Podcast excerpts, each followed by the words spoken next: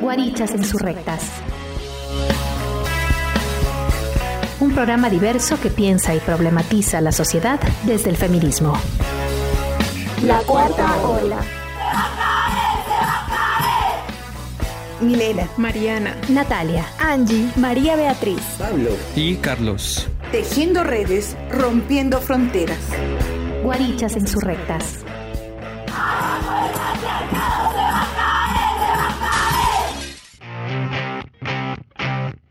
Hola, soy Mariana y les doy la bienvenida a un programa más de Guarichas e Insurrectas. Bienvenidas.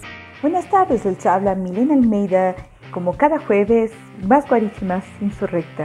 Hoy día es un día de alegrías y de tristezas, un día de bienvenidas y también de, de despedidas. De bienvenida a los nuevos integrantes de Guarichas Insurrectas, en este caso también se integran guarichos. Angie, Pablo, Carlos y Nave serán quienes nos acompañan de ahora en adelante, tanto aquí en la programación de la radio, en la producción, como en las redes sociales.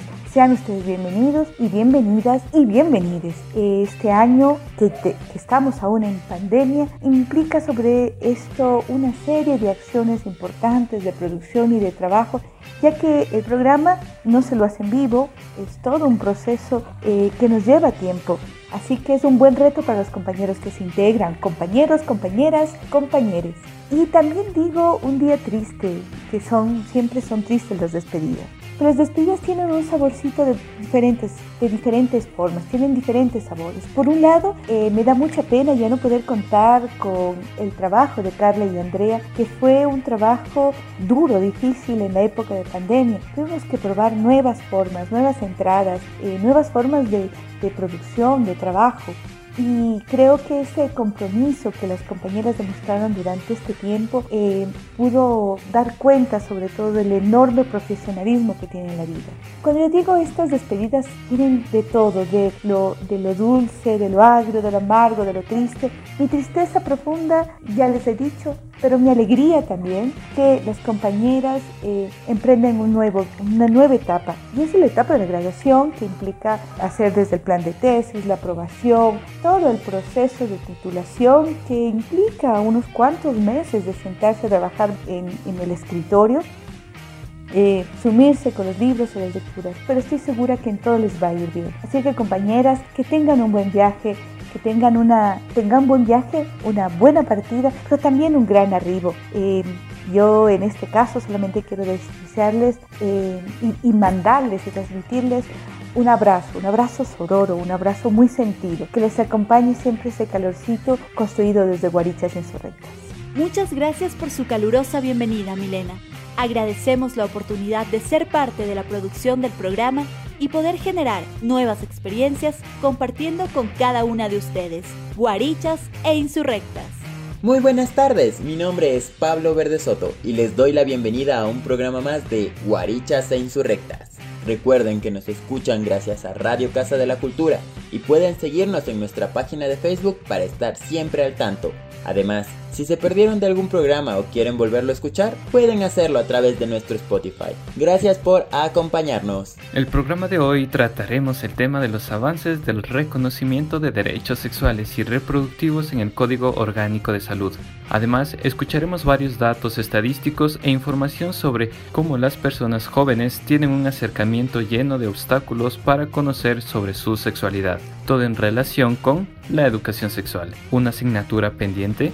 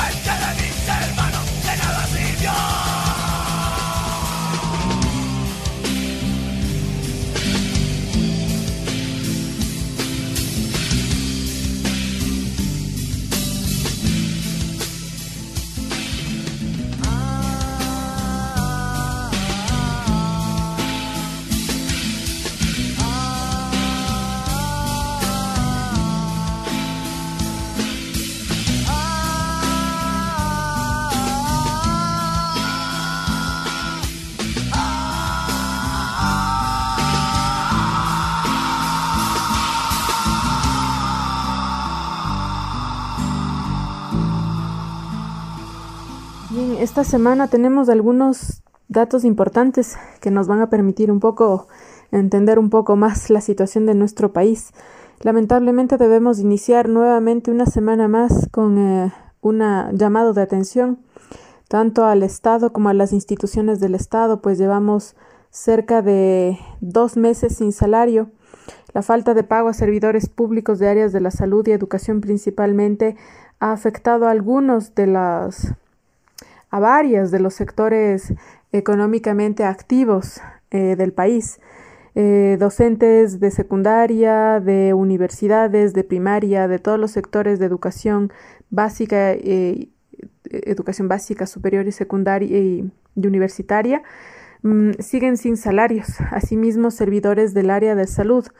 Esto es realmente preocupante pues todos estos docentes, todos estos servidores públicos, estos médicos siguen laborando y siguen laborando en condiciones de extrema precariedad. Son dos meses sin salario. Solo por poner un ejemplo, los docentes pagamos eh, las facturas de luz, pagamos los servicios de Internet, que es más, se nos ha exigido, entre comillas, se nos ha sugerido, entre comillas, que es más una exigencia, mejorar las condiciones de, de conectividad para poder dar eh, clases vía Internet en línea, pero el Estado no cancela sus haberes para con los servidores públicos. Esto nos remite a que, por ejemplo, eh, el gobierno, sabemos que el gobierno no tiene dinero, ¿no? Y sabemos que no tiene dinero también por las condiciones de corrupción y por los casos diarios de corrupción que emergen. La misma secretaria de la misma ministra de Gobierno, María Paula Romo, está implicada en denuncias de corrupción por la entrega de direcciones de hospitales y de centros de salud a personas eh, cercanas al gobierno que han pactado, que han transado por diferente motivo. De tal forma que 123 asambleístas exigen que ella sea desvinculada del gobierno. Por otro lado, Lenín Moreno mantiene y ratifica su apoyo a esta persona. Por otro lado, María Paula Romo en declaraciones públicas dice que no va a salir de su cargo, que son puras, entre comillas, difamaciones, ¿no? Eh, que buscan eh, desprestigiarla. Pero en el, eh, si seguimos un poco los noticieros de, de los medios de este país, podemos saber que no es cuestión de desprestigio hay todo un proceso de corrupción. Recordemos también las jornadas de octubre de 2019, que estamos a un mes, a unos dos meses, mes y, y unos días nada más de cumplir un año de las jornadas duras de protestas contra el gobierno y las medidas de reajuste económico y espacio en el que María Paula Romo también tuvo una presencia eh, decisiva, ¿no? Precisamente también porque fue ella quien ordenó ejecutar eh, las, acciones violentas contra los manifestantes. Y ahora la tenemos como en medios de comunicación eh, o en revistas familiares en las que se le convoca a dar una entrevista y en las que esta mujer, bueno, expresa toda una condición de un mundo real, de un mundo más bien irreal, de una burbuja en la que ella vive y piensa que hizo todo bien. Esta situación de no tener dinero, de que el Estado no tenga dinero, nos conduce un poco a observar que el, gobierno ha venido en estos últimos meses realizando reuniones y lobby muy fuertes con el FMI, con el Banco Mundial y con algunos países como China, por ejemplo, ¿no? Para renegociación de deudas, para solicitar nuevamente préstamos. Y esto nos conduce a que el, el gobierno y el Estado siga sobreendeudándose. Entonces, en los últimos días, ¿no? Y con el panorama de la caída del precio del crudo, la menor recaudación tributaria y el incremento del gasto en salud por la pandemia que llevamos ya cerca de seis meses, ha incrementado el monto de financiamiento requerido para este año. En ese sentido, el gobierno ha reconocido que la caja fiscal necesitará casi 7 mil millones de dólares más de lo que se había previsto para cerrar este año 2020. La aprobación de un programa económico con el, eh, con el Fondo Monetario Internacional es clave. Esto lo han venido diciendo desde hace algunos meses los funcionarios y el, del propio Estado. Pues dicen que solamente este programa económico permitirá al fisco eh, recibir hasta, hasta diciembre de este año 4 mil millones de dólares para subsanar deudas. Mientras tanto, eh, este el día lunes se esperaba o estaba previsto para este día lunes finiquitar la renegociación de deudas de bonos. El Ejecutivo manifestó y reconoció que para mejorar las condiciones de 17.375 millones de deuda en bonos, em, lo que, a lo que el 98% de acreedores accedió en una votación el pasado 3 de agosto, es decir, generaron todo un proceso de, lobby con los tenedores de bonos, muchos de ellos nacionales y otro poco internacionales, para que eh, se pueda equilibrar este espacio de los tenedores de, de bonos para poder renegociar, ¿no? Estos bonos con el FMI y que esto nos abra la puerta a nuevos préstamos. Eso por un lado. Por otro lado, aún con las carencias de dinero y cuando el Estado dice públicamente que no tiene dinero, hemos observado también en los últimos días que eh, se ha aprobado, bueno, estamos entrando, ya estamos más cerca de la apertura o de un proceso de precandidaturas y de elecciones, ¿no es cierto?, en el que vamos a evidenciar todo un sinnúmero de propaganda, eh, gasto electoral que se va acercando cada vez más. Respecto a eso, em, recordemos que en meses pasados, en 2019, se generó una em, reforma a la ley electoral, ¿no? Pero esto no ha evitado que se haya dado una explosión de precandidatos. Claro, no, no es un fenómeno nuevo, esto ya se vio en las elecciones seccionales de 2019. Así es que eh, las reformas que se dieron al Código de la Democracia incluyeron un apartado vinculado al Fondo de Promoción Electoral. Uno de los cambios tiene que ver con el artículo 223 de esta norma. En esta se establece que los movimientos o el candidato deberán reintegrar el 50% del financiamiento estatal para proselitismo en medios de comunicación. Si no obtiene al menos el 4% de votos válidos en las elecciones de 2021, y también eh, en una futura segunda elección se recortará su presupuesto, ¿no? Esto significa entonces que los cálculos, eh, tanto electorales también como para los fondos de promoción electoral, dependen del número de candidatos que completen las inscripciones para los comicios. Sin embargo, el Consejo Nacional Electoral ya definió una proyección de 20.3 millones de gasto electoral, lo que supuso una reducción del 51%, del 51 con relación al monto considerado inicialmente. Con ese cálculo, a cada dupla presidencial le corresponden 301.175 mil dólares para eh, contratar franjas en radio, prensa, televisión, vallas publicitarias y medios digitales. Sin embargo, el valor se confirmará cuando se tenga la lista definitiva de candidaturas. Pese a que a partir de 2021 se tomará en cuenta el porcentaje de votación para una posible restitución del 50% del fondo, la ley tiene vacíos que permitirían eh, sortear la normativa, es decir, saltarse esta normativa, ¿no? no que no se cumpla. Luis Verde Soto, consejero electoral, reconoce que si bien los movimientos deben cuidarse desde las elecciones del próximo año de 2021, los actores políticos eh, pueden protegerse si, lo, si no lanzan sus candidaturas para una elección posterior. Es decir, que si participan en las elecciones de 2021 y no obtienen el porcentaje de votos requeridos por la, por la normativa, por la ley, para recibir su financiamiento, ellos pueden saltar la ley, sortear la ley, es decir, dejando una candidatura, dejando pasar una candidatura para, para volver a presentarse como candidatos.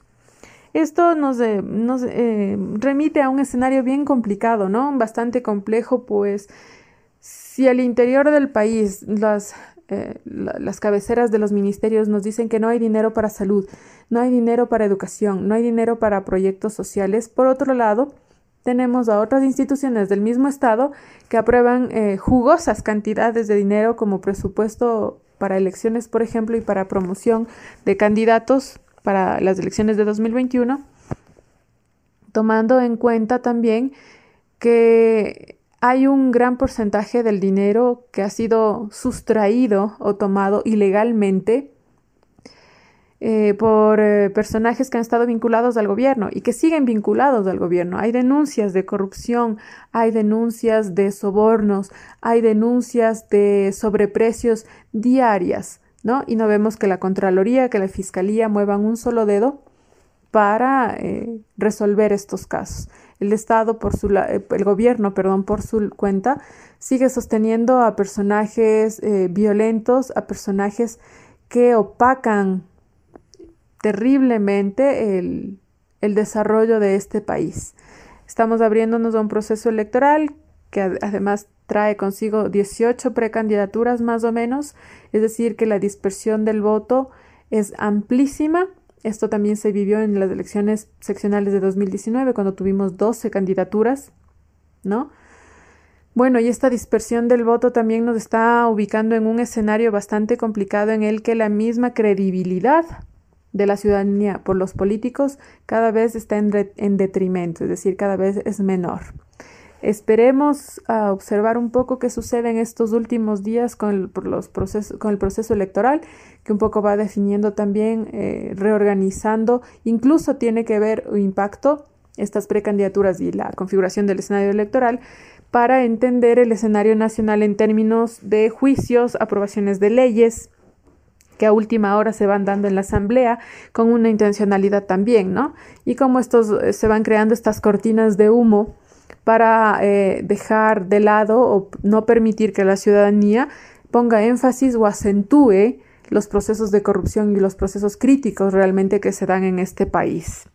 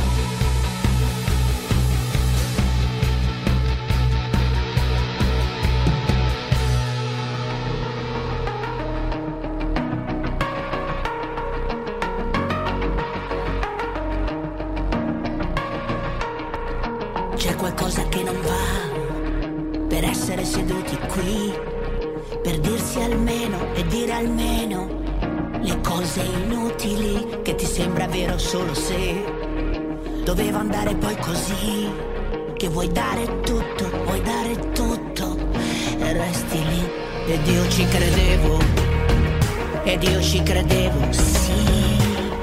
Ci vuole soltanto una vita per essere un attimo, perché ci credevi, perché ci credevi, sì. Ti aspetti tutta una vita per essere un attimo. Che cosa vuoi da me? Che cosa vuoi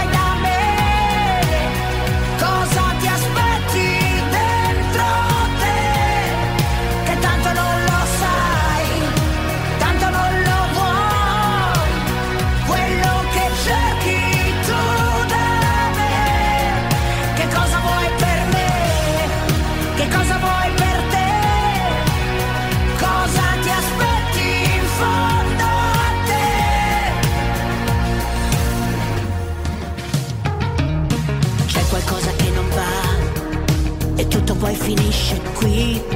Puoi fare a meno di fare almeno le cose facili. Se è vero poi più vero è. Se va bene, va bene così. E fragile, fragile. Resti lì e io ci credevo. Io ci credevo, sì. Ci vuole soltanto una vita per essere un attimo. E tu ci credevi ci credevi, sì. Ti aspetti tutta una vita per essere un attimo. Che cosa vuoi da me? Che cosa vuoi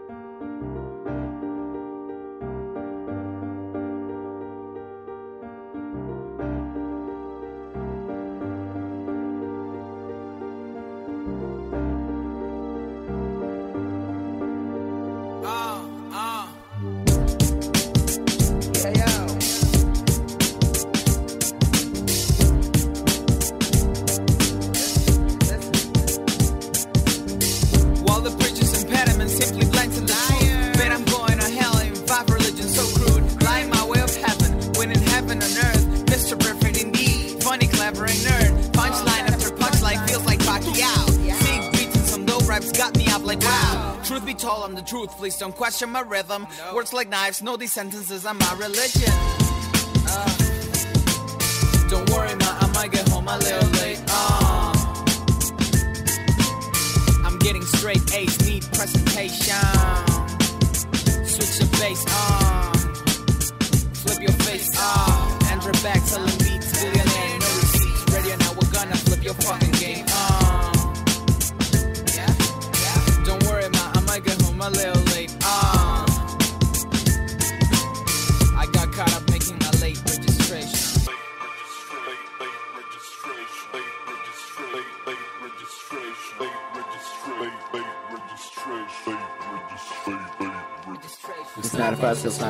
Not a fuss. Shouldn't the die, cause big, make a movie won't win and die. No one leads a life. Not the one, not the worst, not the best. Silk, I let you work, but the rest. Make a hook, make a book, no stress. Go. Beautiful as a nebula, full of words so etc. LOL, everything's so funny, life's a bitch hitter. I get money, yes, I mention your PMSing. Tell a bitch spinner they caress. Why the fuck are you smoking rest? 20 bucks get you super hot. My make you feel so fly. But for a bruni, girls on a crew, people and places, music and tours, project and tours, clothing and furs, chasing the money, forget all the money. I'm building empires with pieces of grace, busy retiring, no money, no patience. I'm trying to build a motherfucking dream. I'm trying to build a motherfucking team. I'm trying to build some motherfucking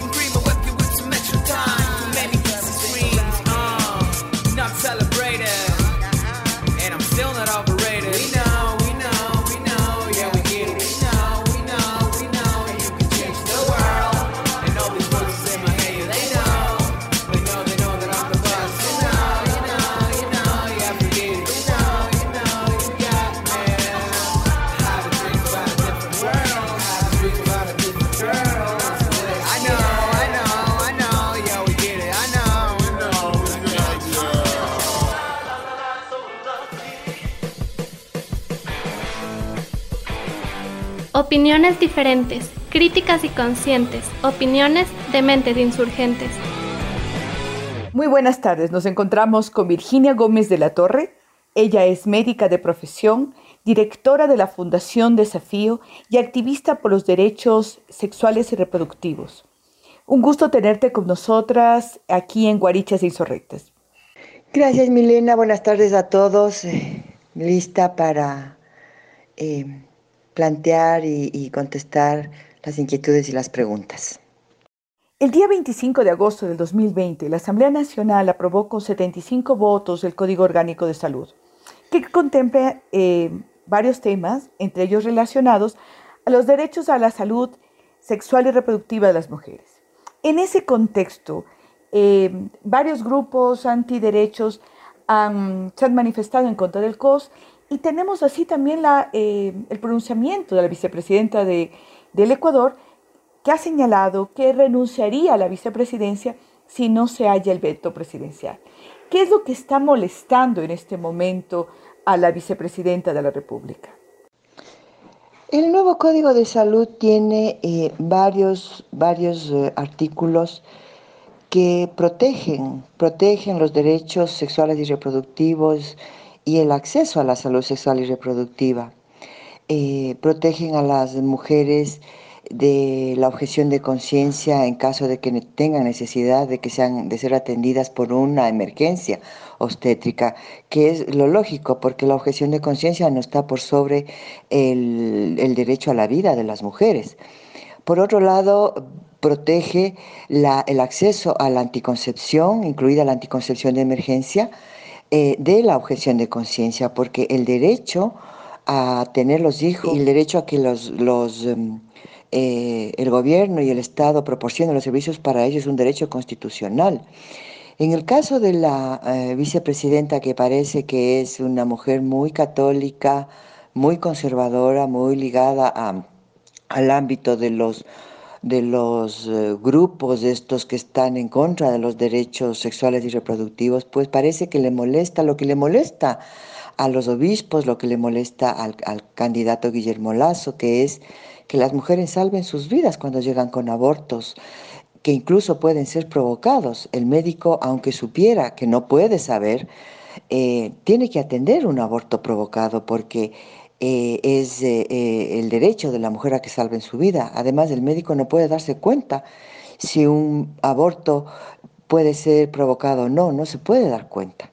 Ni antes que las mujeres se hacían abortos con curetas y con instrumentos filosos y llegaban a los servicios con los intestinos fuera de la vagina, los médicos denunciaban.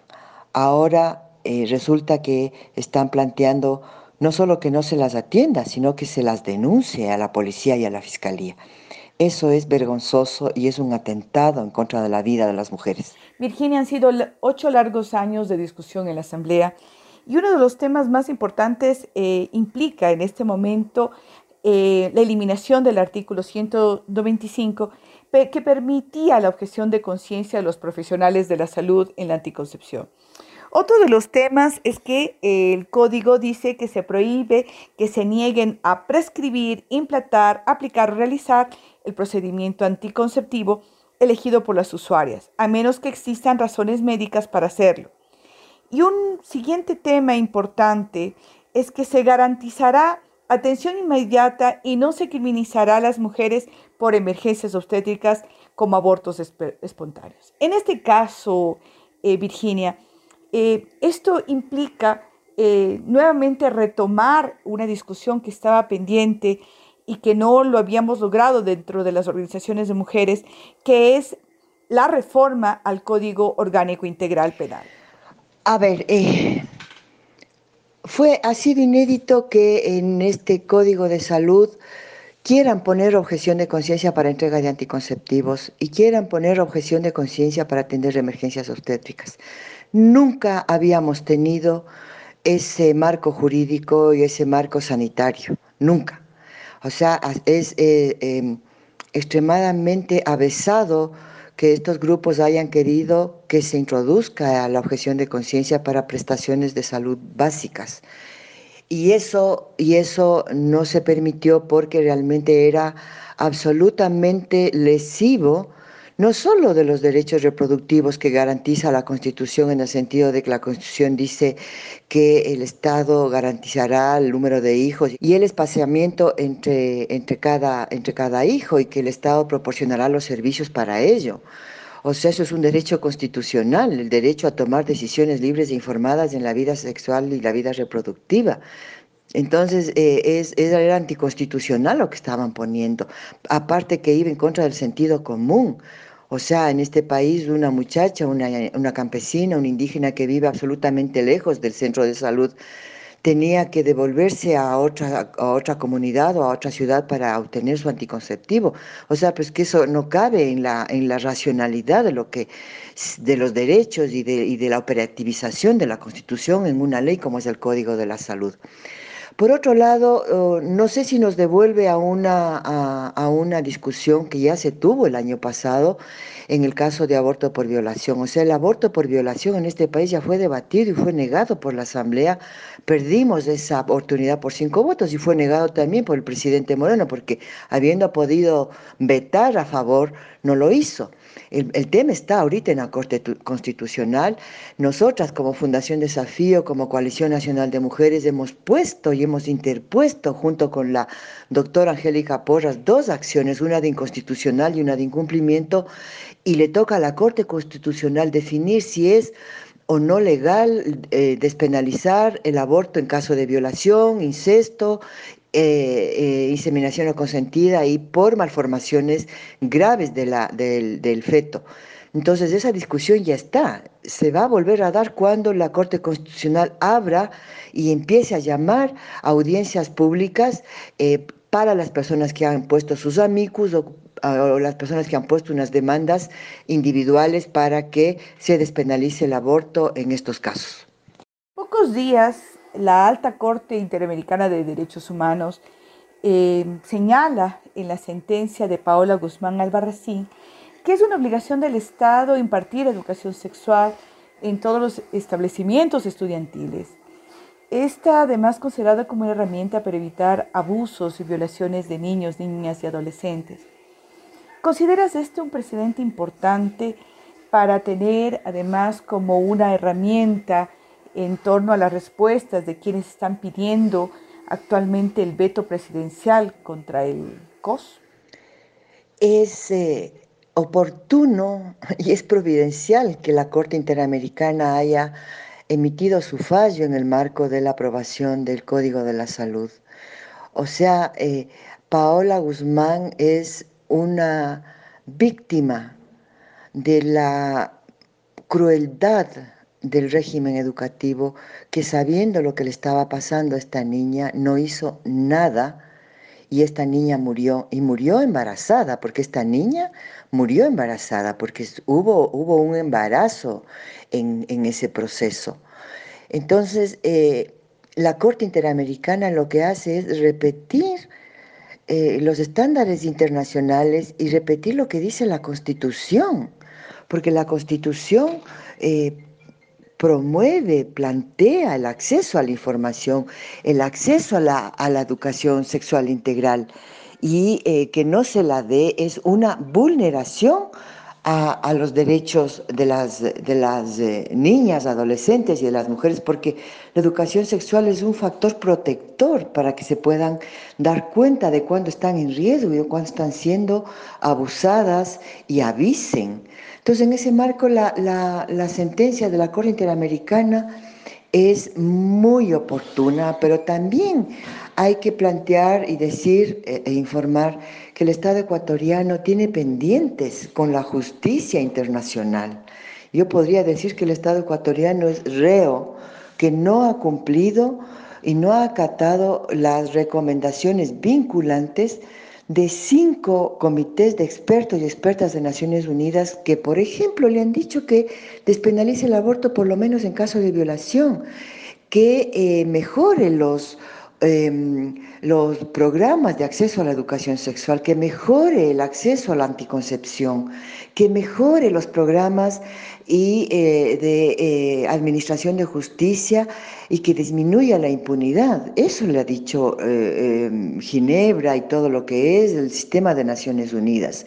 El año pasado han venido dos relatores, del de salud, que quedó horrorizado porque vino justo la semana en donde la Asamblea negó la posibilidad. También le dijo al, al país que tiene que despenalizar el aborto, por lo menos en caso de violación.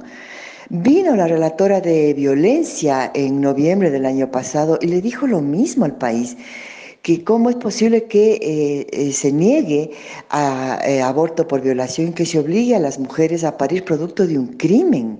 La violación es un crimen y se obliga a las mujeres a parir producto de un crimen. Y ahora se está negando incluso la posibilidad de que estas mujeres que probablemente fueron violadas lleguen a los hospitales en procesos de aborto y se les vuelva a negar la posibilidad de, eh, de su derecho a la vida. Entonces, en ese marco, creo que el Ecuador ha, ha caído ya en responsabilidad internacional y tiene pendientes con la justicia internacional. Virginia, muchísimas gracias por la entrevista. Ya solamente para, finalizar, observo que hay una acción militante muy fuerte de las organizaciones feministas que están dando lucha, ¿no? En este momento están en pie de lucha para no permitir que los grupos de antiderechos se posicionen, en primer lugar, con, posturas poco informadas, con, con eh, poca conocimiento sobre el tema, pero así también como generar... Eh, posturas que en este momento creo que es uno de los problemas más fuertes que está viviendo Latinoamérica en países como Brasil, República Dominicana y Bolivia, en los cuales los discursos antiderechos han tenido fuerza. ¿no? Eh, solamente para terminar, ¿cómo ves en este momento la fuerza de los colectivos feministas que están bregando, que están bregando con muchísima fuerza para que eh, se escuche, escuche el, el presidente de la República eh, sobre ya una, un articulado que era necesarísimo y como hemos repetido, han sido ocho años de larga discusión. Realmente es maravilloso eh, ver cómo el comunicado que está circulando se hizo sin ningún protagonismo, se hizo en igualdad eh, y en, en, equidad, digamos, todas somos iguales en este proceso. Eh, las más jóvenes, las medianas, las más adultas, estamos representadas en ese comunicado y no claudicaremos, seguiremos luchando porque se cumplan con nuestros derechos.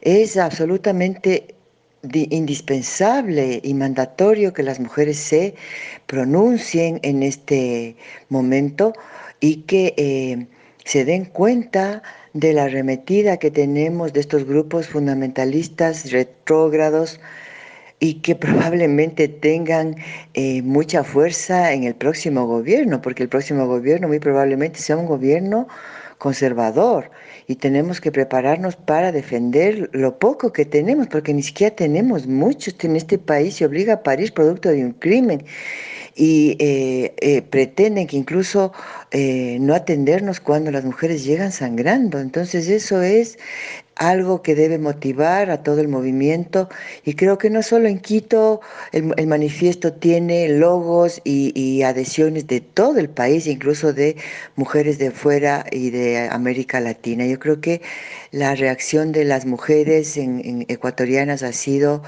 de, lucha y ha sido de eh, presentarse empoderadas, empoderadas eh, en un objetivo de defensa, de defensa de nuestros derechos. Gracias por la entrevista.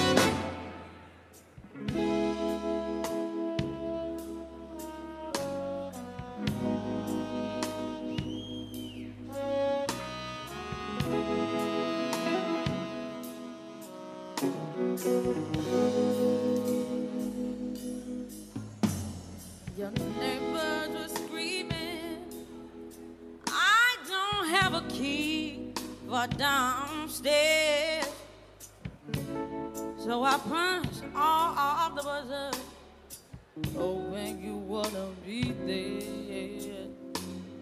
And now my head's hurting. Cause you say I always get my way. But you were in the shower when I got there. And I just wanted to stay, but I got nothing to say. You were so beautiful before today. But now I heard of what you had to say. And man, that was ugly. Some no girl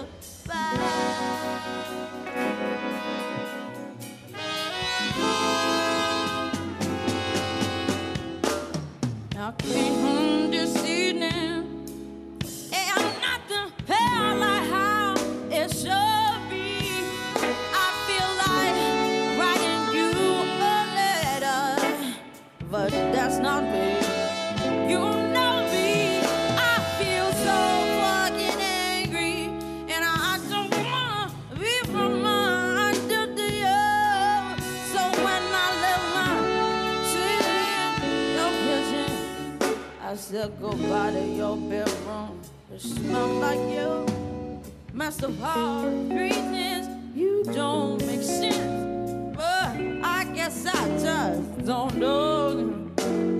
But you make me cry when my kids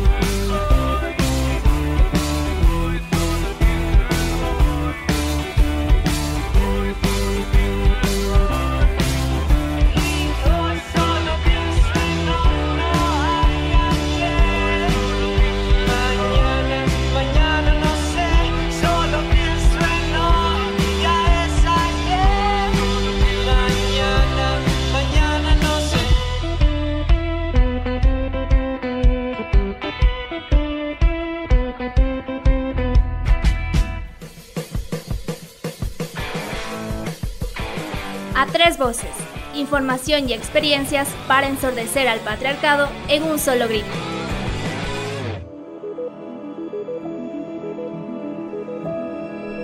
Respecto a la educación sexual, la gente dice, Es un tema personal. Las familias es que deben de enseñar ese tipo de cosas. Las escuelas nada tienen que ver con eso.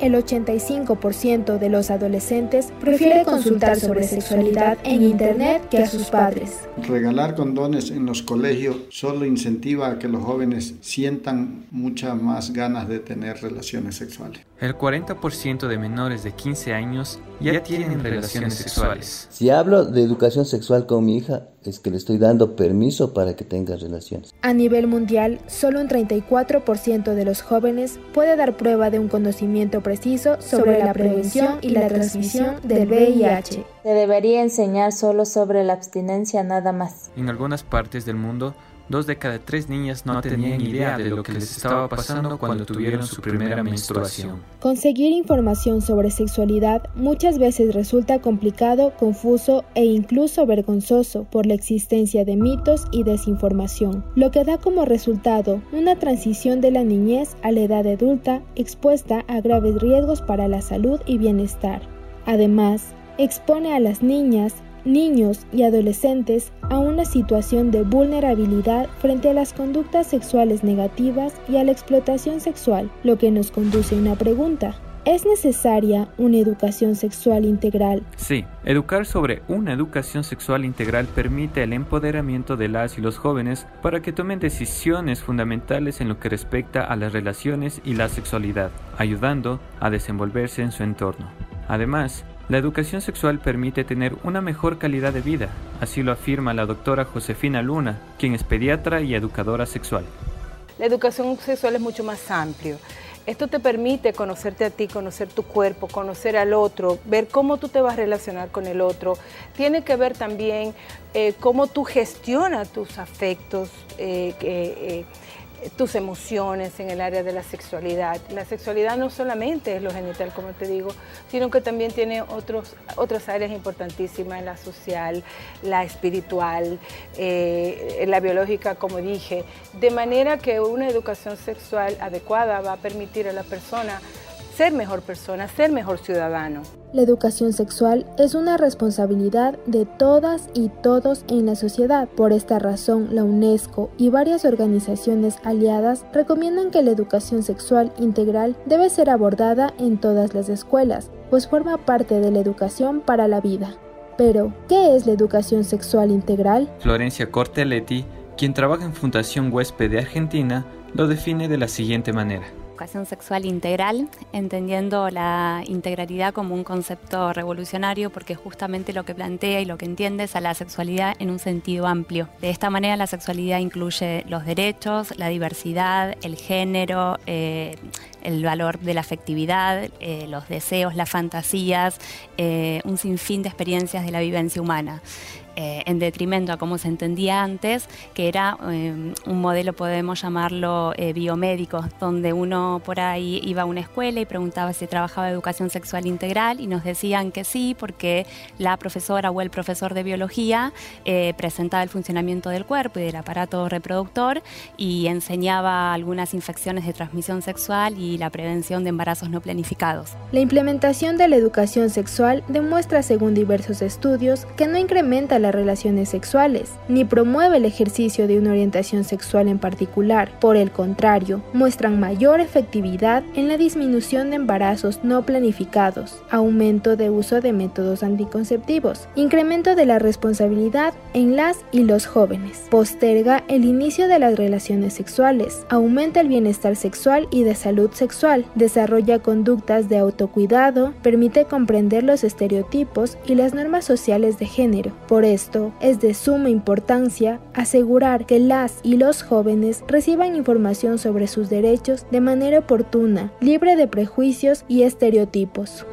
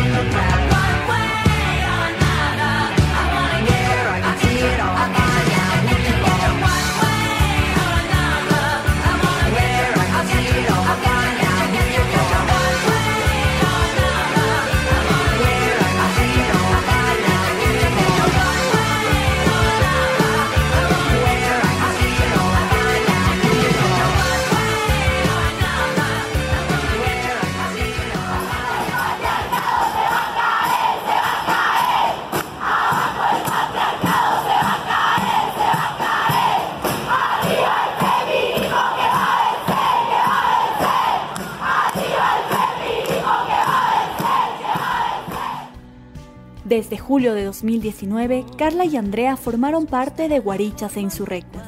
Durante este tiempo, fue notable su tenacidad y compromiso en la lucha feminista. Tal y como lo dice nuestra consigna, junto a ellas tejimos redes y rompimos fronteras. Milena, Mariana, Natalia, Camila, Carla. Y Andrea. Esto fue Guarichas e Insurrectas.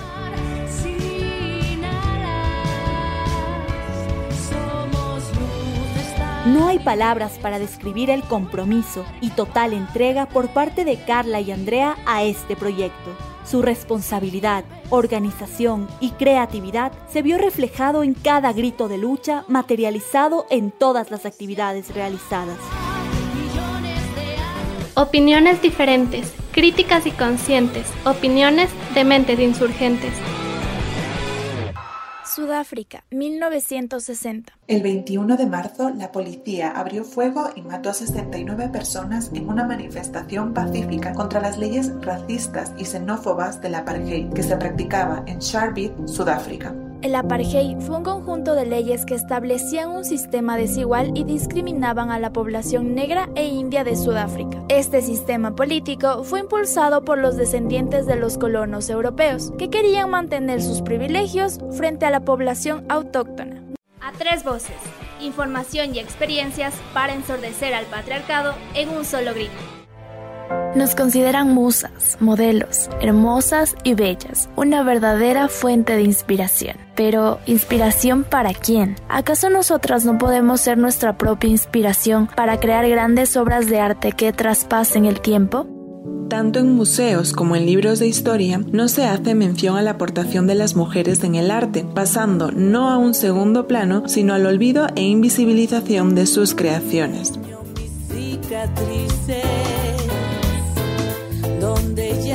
Nuestra historia infelices porque Hoy toman nuevos rumbos, pero estamos convencidas que su compromiso por la lucha feminista seguirá de pie y más latente que nunca. Sus compañeras guarichas e insurrectas, Natalia, Milena y Mariana, expresan algunas palabras de afecto, admiración y agradecimiento hacia ellas.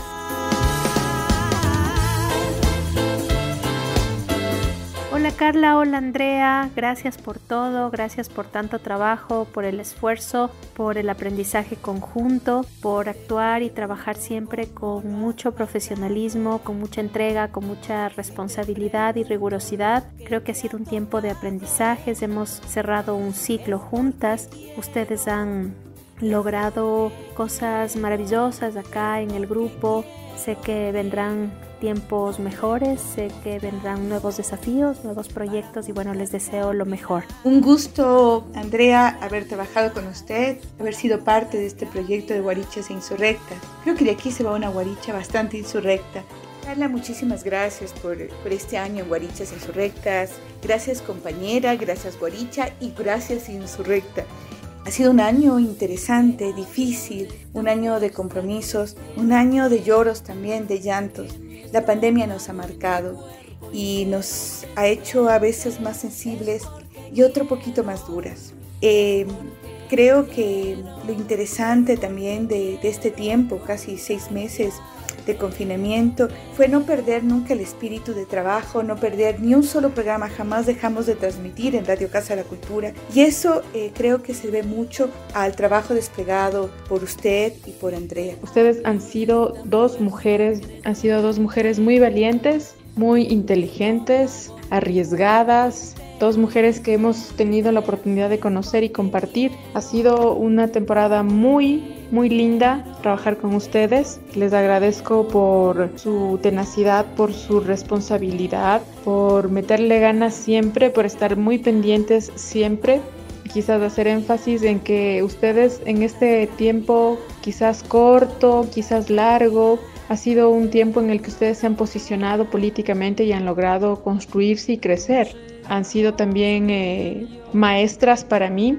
Eso también quisiera agradecer, que uno siempre aprende de las otras mujeres que están alrededor. Siempre les voy a desear lo mejor, se merecen ustedes lo mejor. Son mujeres muy valientes y eso hay que destacar.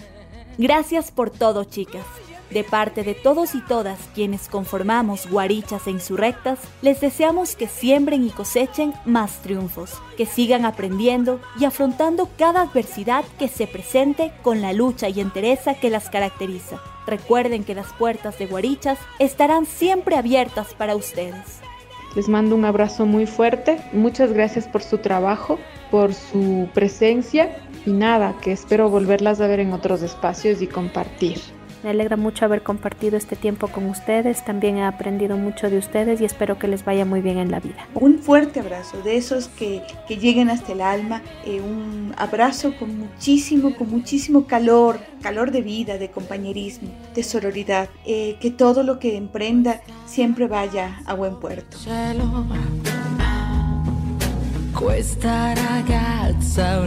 Carla. Y Andrea. Voglia di una stanza, voglia di silenzio, voglia di saltare, voglia di colore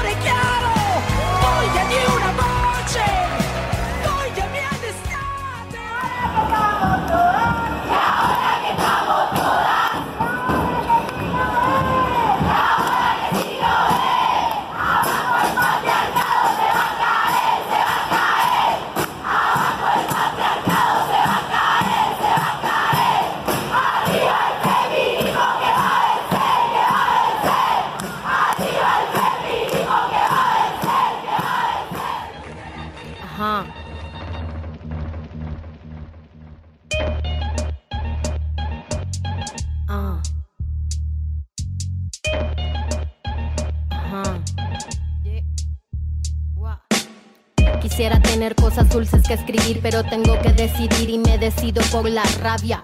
Cinco mujeres hoy han sido asesinadas y a la hora por lo menos 20 mujeres violadas.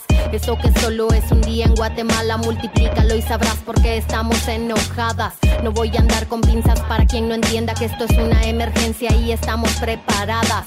No soy pacifista, no me exijan cosas que no ofrezco. No pedí un pedestal ni lo merezco. Soy como las otras hartas de andar con miedo agresiva porque es la forma en que me defiendo. No tengo privilegio que proteja este cuerpo en la calle. Creen que soy un blanco perfecto, pero soy negra como mi bandera y valiente en nombre mío y en el de todas mis bisabuelas.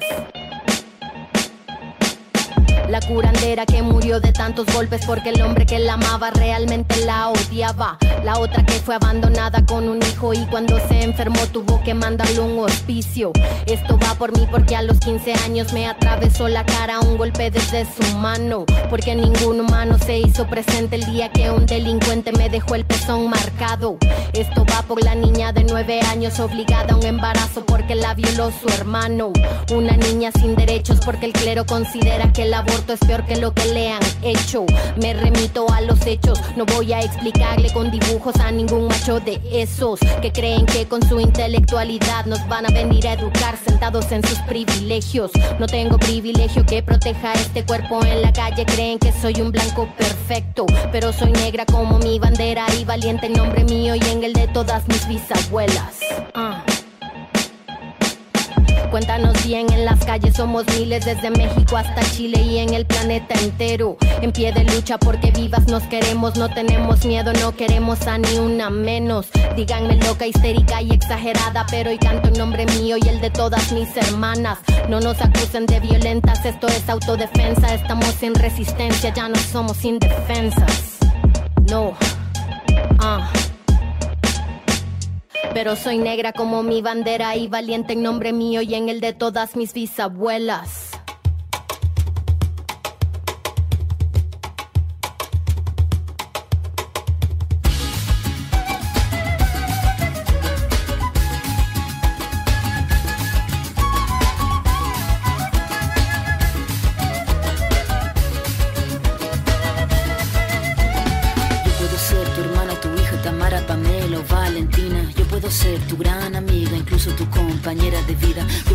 Tu gran aliada, la que aconseja y la que apaña. Yo puedo ser cualquiera de todas, depende de cómo tú me apodas. Pero no voy a ser la que obedece porque mi cuerpo me pertenece. Yo decido de mi tiempo, como quiero y dónde quiero. Independiente yo nací, independiente decidí. Yo no camino detrás de ti, yo camino de la para ti. Tú no me vas a humillar, tú no me vas a gritar, tú no me vas a someter, tú no me vas a golpear, tú no me vas a denigrar, tú no me vas a obligar, tú no me vas a silenciar, tú no me vas a callar. No sumisa ni obediente, mujer fuerte, insurgente, independiente y valiente, romper la cadena de lo indiferente, no pasiva ni oprimida, mujer linda que das vida, emancipada en autonomía, antipatriarca y alegría.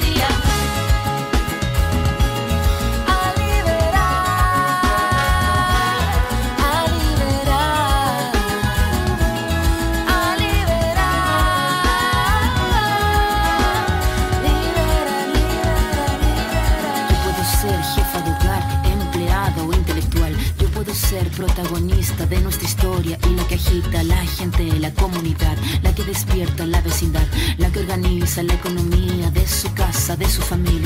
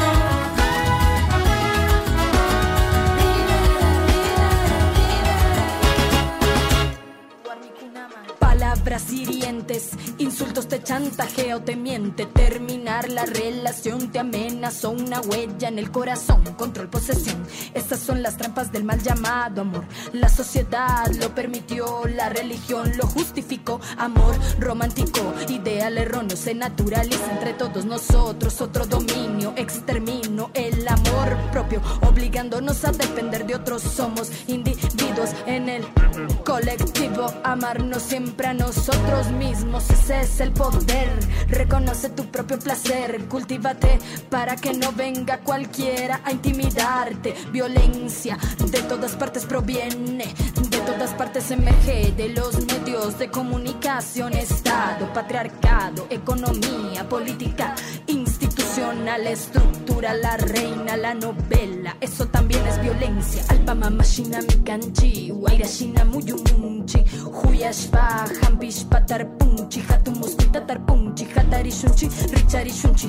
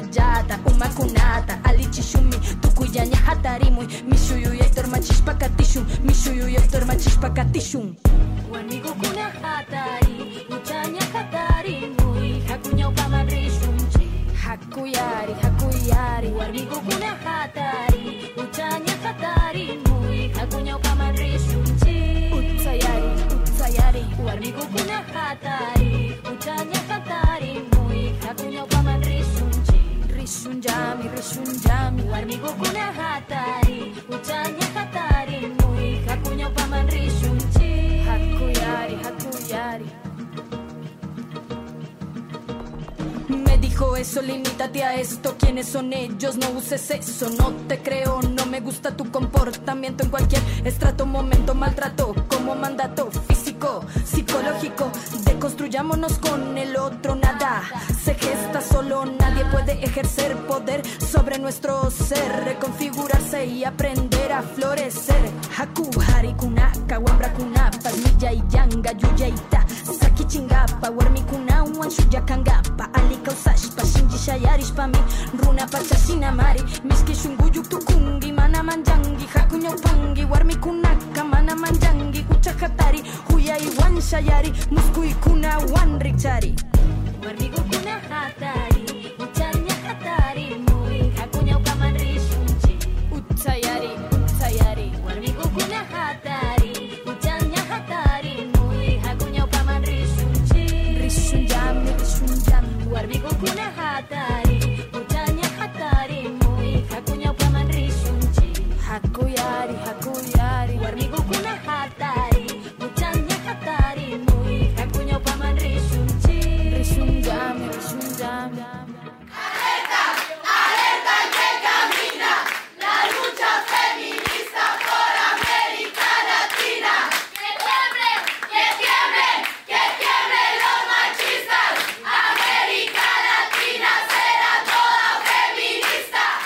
las 5 de la mañana, gallos cantan y campanas desde temprano hay bailata y serenatas dan lugar. Se revela la amargura, se prohíbe la mesura, se castiga si el espíritu no sale del hogar.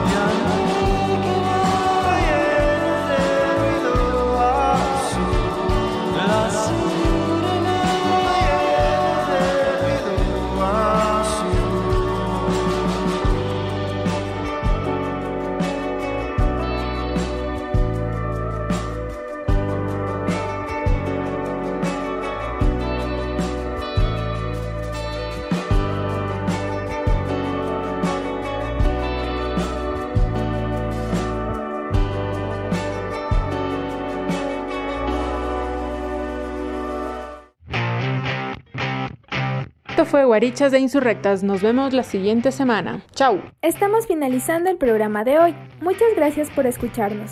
Recuerden que los jueves les acompañamos con nuevos temas y más música. Hasta pronto. Así es, Angie. Todos los jueves a las 16 horas por Radio Casa de la Cultura y Spotify. Hasta la próxima. Gracias por habernos permitido estar junto a ustedes en este espacio, en esta semana. Sigamos insurrectas, insurrectos. Hasta el siguiente programa.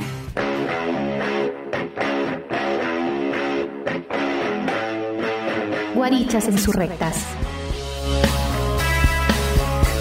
Un programa diverso que piensa y problematiza la sociedad desde el feminismo. La cuarta ola. Milena, Mariana, Natalia, Angie, María Beatriz, Pablo y Carlos. Esto fue Guarichas de Insurrectas, tejiendo redes, rompiendo fronteras. Hasta la próxima. Guarichas Insurrectas.